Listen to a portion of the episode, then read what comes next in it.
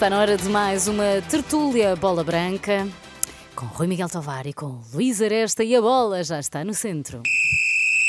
E boa tarde, já vamos olhar então para as competições europeias. Antes fazemos aqui um balanço da jornada 6 da Primeira Liga, no que respeita aos primeiros lugares na tabela, onde, eh, diga-se, nada mudou. Mas antes, e apesar de não ser treinador, sugiro que os dois atacantes segurem pouco tempo a bola, que seja quase ao primeiro toque, para que o jogo seja bem direto, com muitos golos. Ok, eh, ok, pois, porque estes árbitros não costumam dar muito tempo extra, além dos 12 regulamentares.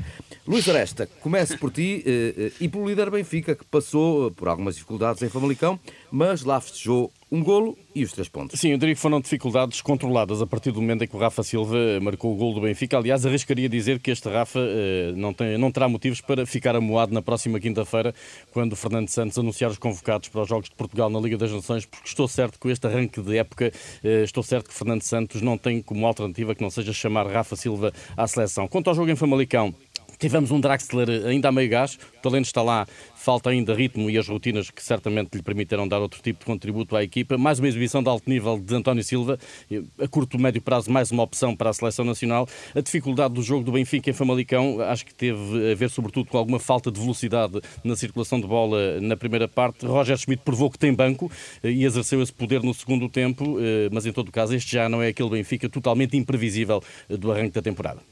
E é isso porque gostava de perguntar ao Rui Miguel Tovar, antes de mais bom dia, gostava de perguntar se este Benfica está de facto mais previsível. Então, o Benfica, também os adversários conhecem melhor o Benfica. Uh, e ainda bem, porque é, é, é, porque estudaram o Benfica e então sabem também maniatá-lo. Uh, eu lembro perfeitamente que na época passada o Benfica também arrancou de uma forma fulgurante, com seis vitórias seguidas no campeonato, uh, e de repente o muro desabou uh, e o Sporting até foi, o Sporting do Rubem Amorim foi quem demonstrou mais as, uh, as valências, as, as, as, as, insuficiências desse Benfica e a partir daí também o muro desabou por completo. Portanto, é preciso criar mais outras rotinas e é por isso que também que o Benfica tem mais jogadores, mais banco e mais hipóteses de mudar o seu jogo. Eu acredito que uh, com o, o, o, andar da época o Benfica consiga sair uh, desse buraco, digamos assim, ou seja, dessas complicações. Mesmo assim, em Famalicão, a vitória é justa. É verdade que os resultados têm sido curtos, mas o Benfica tem sido dominador,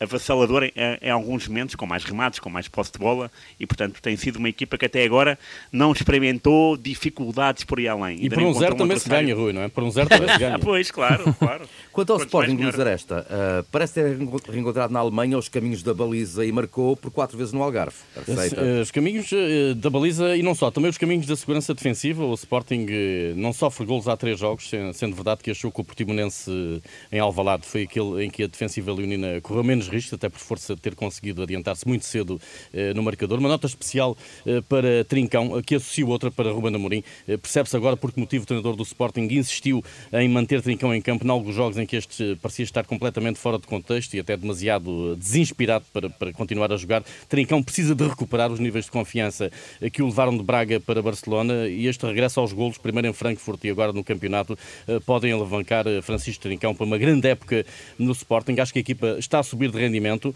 a ficar mais identificada com, com o modelo de jogo de Ruben Amorim. Agora tem uma via sacra pela frente depois hum. daqueles pontos todos que perdeu eh, nas primeiras quatro jornadas eh, para os primeiros da, da, da, classificação.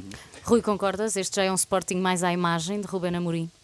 Sim, sim, sim, completamente. O arranque não foi famoso, mas uh, obviamente que o Sporting tem jogadores para fazer uh, bonito. Uh, Amorim é também é um treinador que tem muita perspicácia, uh, quer técnica quer, quer, tática, e acredito que o Sporting uh, esteja uh, mais do que reencontrado e que vá fazer valer o seu, a sua força. Agora, claro, tem oito pontos de atraso sobre o Benfica, é muito, mas também é verdade que esta época vai ser uma época da típica, que vai ser interrompida em novembro, depois vai ser reatada no final de dezembro.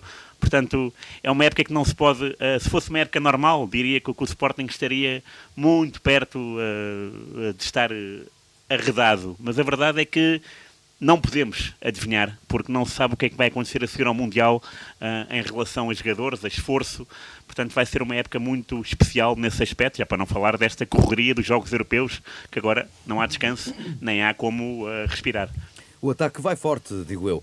Finalmente o Porto, Luís Aresta, que regressou a casa com uma vitória sobre os Chaves por 3-0, apesar da falta que faz, claro, Otávio, o Dragão lambeu as feridas de Madrid e reativou o fogo. Uh, lambeu, uh, embora, na minha opinião, por números excessivos em face do que se passou no Dragão, onde o Porto fez um bom jogo, uh, mas apesar de tudo concedeu espaços que não era habitual ver-se nas equipas de Sérgio Conceição. O Chaves explorou bem o corredor esquerdo da defesa do Porto, onde o Vendel esteve na posição de, de Zaidu e por duas vezes podia ter marcado, valeu, valeu ao Porto que o Beto Hernandes talvez tivesse a olhar mais para o guarda-redes Diogo Costa do que para a bola.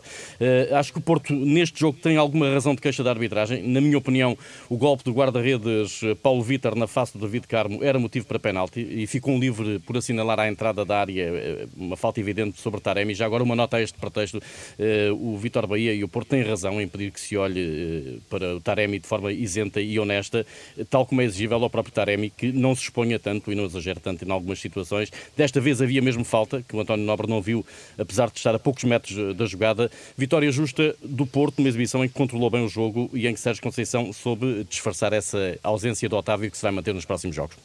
Rui, o treinador do Porto, Sérgio Conceição, já estará a vestir eh, o casaco de Kasparov e a pôr as pedras dos xadrez portistas no devido lugar. Será isso que está a acontecer? Sim, sim. Uh, embora tenha, tenha, tenha duas falhas, não é? Uh, uh, no, no que diz respeito à Europa, o Pepe, agora o Otávio, portanto são, são, são ausências de vulto, são dois grandes jogadores que, que sabem muito bem manobrar no balneário do Porto e depois cá fora, no relevado.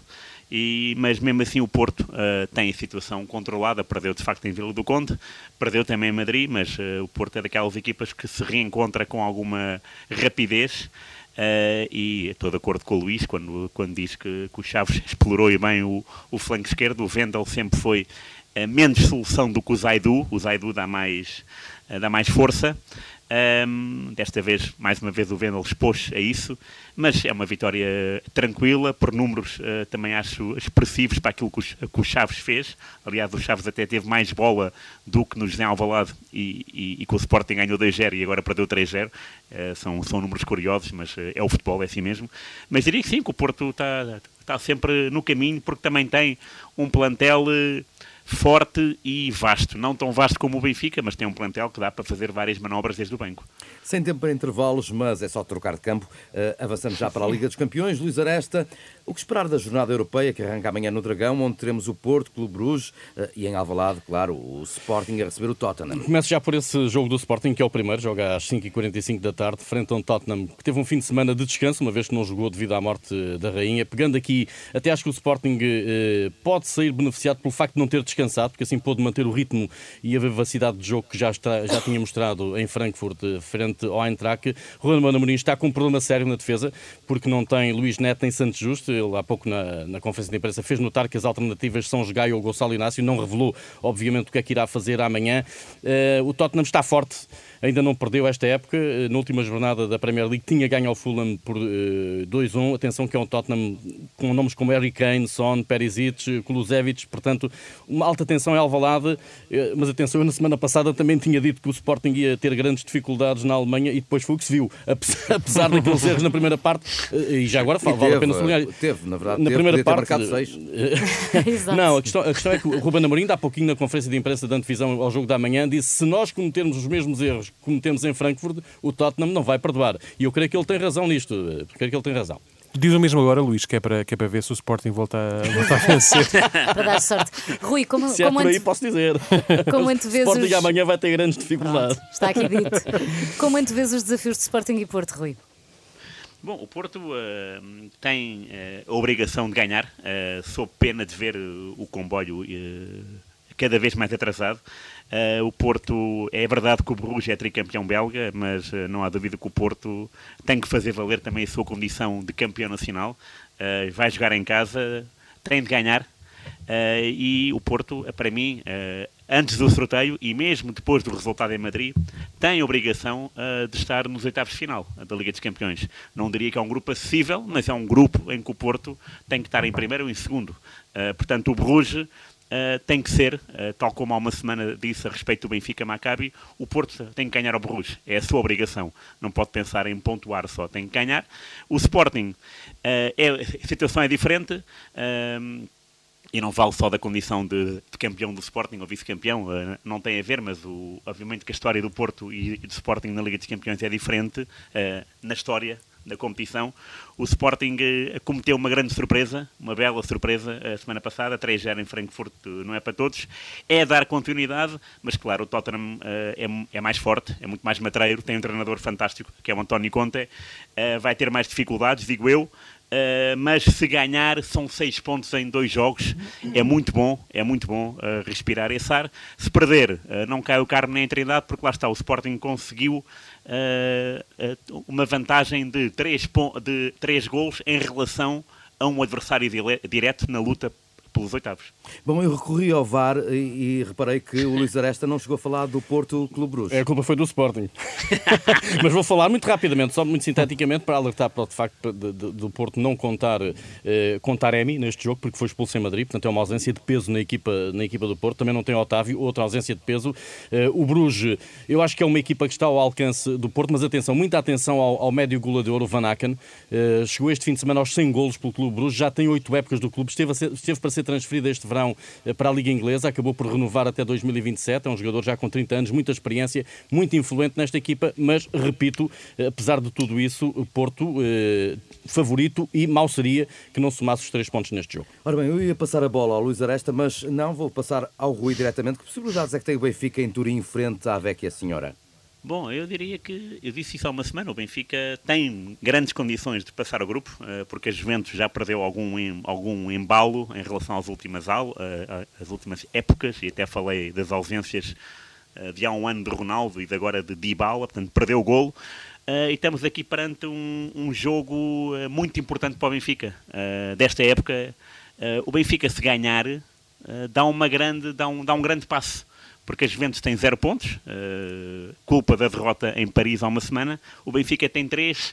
Se ganhar a um adversário direto, uh, tem vantagem no confronto direto e depois uh, abre uma vantagem de 6 pontos que será importantíssima nas últimas jornadas, quando tudo tiver com a máquina de, de calcular na mão.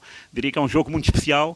Uh, o Benfica em Turim já foi muito feliz, ganhou uma vez um 0 em 68, qualificou-se para a final da Taça dos Campeões em 68 com um gol de livre direto no meio da rua do Eusébio e, uh, na vez mais recente, empatou 0-0 eliminou os Juventus também na meia-final, agora da Liga Europa, estamos a falar do, do Benfica de Jorge Jesus, e qualificou-se para a final, que seria também em Turim, e o Benfica perderia nos penaltis para o Sevilla. Portanto, o Benfica tem história favorável e também tem, uh, para mim, uh, este, este lado emocional. Uh, a Juventus não pode vacilar e está a tremer. E, na por cima, as coisas não correm bem no campeonato italiano. O Benfica respira saúde, 11 vitórias seguidas. Eu diria para jogar não de peito aberto, mas com tranquilidade para pontuar e, quem sabe, ganhar.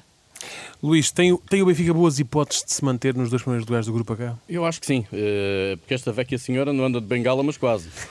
agora, agora mais a sério, é uma, é, é uma juve, é, mas é uma juve que está a ver sobretudo os desequilíbrios que o Vlaovic provoca nas defesas adversárias. Viu isso ontem no, no empate difícil a 2 com, com a Salernitana em casa, um jogo quentinho, que até incluiu algumas cenas de, de boxe. Uh, é uma juve que continua recheada de nomes sonantes, uh, tem nesta altura um Chiesa ausente por lesão, que de facto é uma ausente ausência, uma ausência muito grande na equipa da Juventus. Di Maria também não vai, ainda não vai ser opção, frente ao Benfica, continua a treinar limitado e, portanto, não será opção.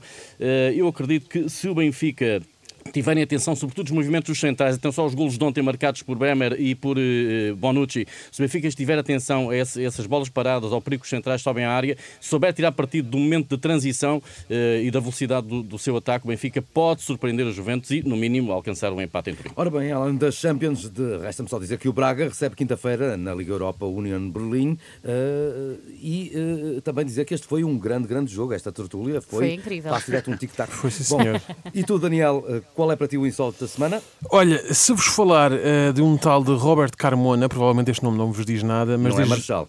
Não é, não é, não é. Mas desde já vos digo que é um detentor de um recorde incrível. Robert tem 60 anos e recentemente foi titular num jogo do quarto escalão do futebol uruguaio, envergando a camisola do Clube Social e Deportivo Hacele um Gol a la Vida.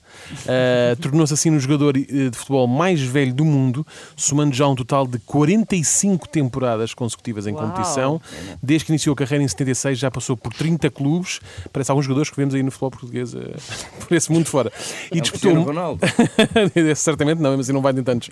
E disputou mais de 2.200 jogos oficiais, números que podem continuar a aumentar.